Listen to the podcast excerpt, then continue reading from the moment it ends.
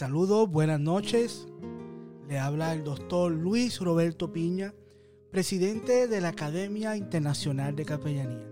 Y esto es mi tiempo de reflexión.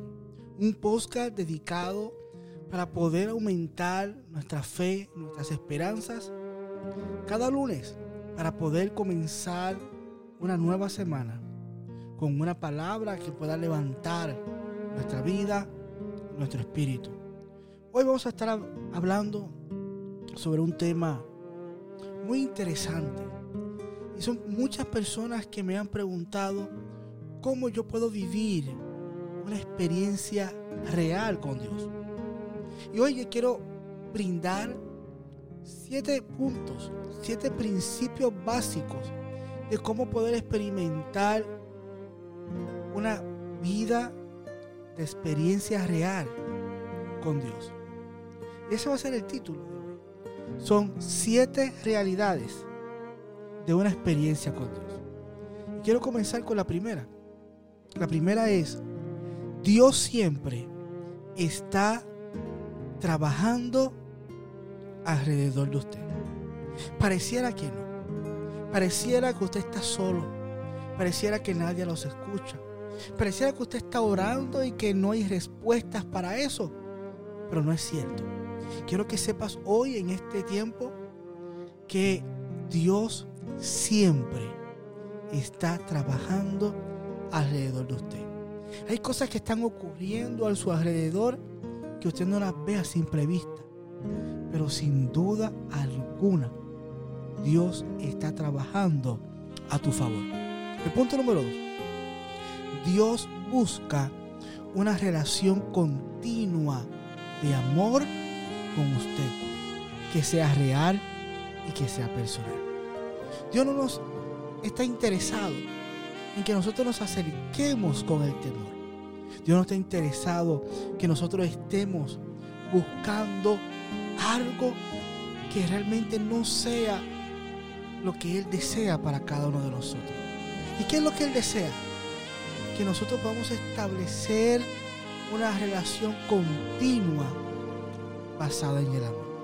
No basada en necesidades, en situaciones, en problemas que nos ocurren a diario por nuestra experiencia existencial de ser ser humanos. Sin duda alguna vamos a tener situaciones y problemas. Es parte de lo que vivimos en este mundo. Pero mi relación no debe ser basada por las experiencias positivas o negativas que puedo enfrentar. Mi relación con Dios debe ser basada en el principio del amor. En yo poder acercarme con amor y poder tener esa transparencia de mostrarme quién yo soy.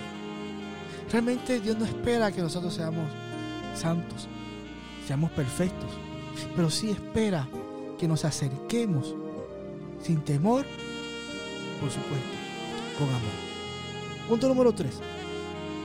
Dios lo invita a unirse a su obra. Dios desea que nosotros seamos parte de lo que Él está haciendo en la vida de mucha gente. Mucha gente que tiene necesidad. Mucha gente que necesita alguna palabra de fe, de aliento. Dios desea utilizarte para eso. Yo sé que usted dirá, pero es que yo necesito también esa palabra. Y sin duda, también van a llegar personas a tu vida enviados por Dios para poder sostenerte, ayudarte. Pero así como hemos recibido esa información, así igual debemos de caminar hacia el frente y mirar personas que también están en necesidad y poder otorgarle y ofrecerle una palabra de amor, de fe y de esperanza. Punto número cuatro. Dios nos habla a través del Espíritu Santo, a través de la Biblia, las Sagradas Escrituras, a través de la oración, de las circunstancias que vivimos a diario. ¿Para qué? Para revelarnos su propósito, sus caminos para nuestra vida. A veces queremos encontrar algo que nos dé esa señal que vamos por el buen camino, que vamos haciendo las cosas conforme a como Dios quiere. Y sin duda alguna allí está el Espíritu Santo. Allí están las sagradas escrituras. Allí está la oración para poder seguir desarrollando esta relación con Dios y poder comprender y entender lo que Dios quiere para nosotros y cómo debemos de caminar. Punto número 5. La invitación de Dios para que se una a Él en su trabajo y poder trabajar en poder mejorar nuestra confianza y la de otros. ¿Sabes? Dios te quiere hacer una invitación especial en este tiempo para que te unas a una obra de trabajo eterna, donde podamos juntos, en comunidad, unos con otros, poder ayudarnos a superar las crisis y situaciones que enfrentamos a diario. Porque es así. Somos seres humanos, vamos a enfrentar situaciones.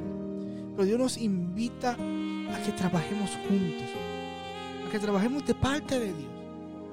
Que juntos podamos superar las crisis y aumentar la confianza en Dios. Punto número 6. Usted tiene que hacer ajustes en su vida para unirse a Dios. ¿Sabe? En ocasiones tenemos buenas intenciones, pero tenemos malos hábitos. A veces esos malos hábitos son limitantes para poder acercarnos cada día más y querer vivir una vida plena como Dios la desea para cada uno. Así que hoy es un buen tiempo para mirarme y decir qué ajustes tengo que hacer para vivir una vida como Dios quiere que yo la viva. Sin duda Dios está con los brazos abiertos para recibirte así como estás, así como te encuentras. Pero somos nosotros que gracias a ese amor incondicional de Dios podemos reflexionar y podemos decir, necesito cambiar mis hábitos. Necesito cambiar mi forma de pensar. Porque quiero caminar en obediencia. quiero vivir una vida de bienestar como Dios la diseñó para mí. Y punto 7 para poder terminar este tiempo de reflexión es que usted llega a conocer a Dios por medio de la experiencia que tiene cuando le obedece. ¿Sabes? Puedes leer muchos libros, puedes leer muchas cosas, puedes escuchar mucho, pero nada se compara a la experiencia que yo puedo tener cuando obedezco la voz de Dios. Cuando yo obedezco la voz de Dios, me lleno de convicciones, me lleno de fe, porque sé y he visto la mano de Dios obrando en mi vida. Así que en este tiempo quiero poder invitarle a que puedas tener una experiencia real con Dios. Y aquí hay siete principios básicos para poder en marcha una relación real con Dios. Esto no se trata de religiones, no se trata de cómo yo puedo eh, encontrar algún método espiritual o religioso. No, nada que ver. Siete principios prácticos que podemos aplicar a nuestro diario vivir para realmente yo poder tener una experiencia Quiero invitarte a eso. Quiero invitarte a que te acerques cada día más a Dios. No tienes que ser perfecto. No tienes que ser santo. Al contrario, tener un corazón dispuesto de encontrar una relación con nuestro Creador basada en el amor. Le habló el doctor Luis Roberto Piña.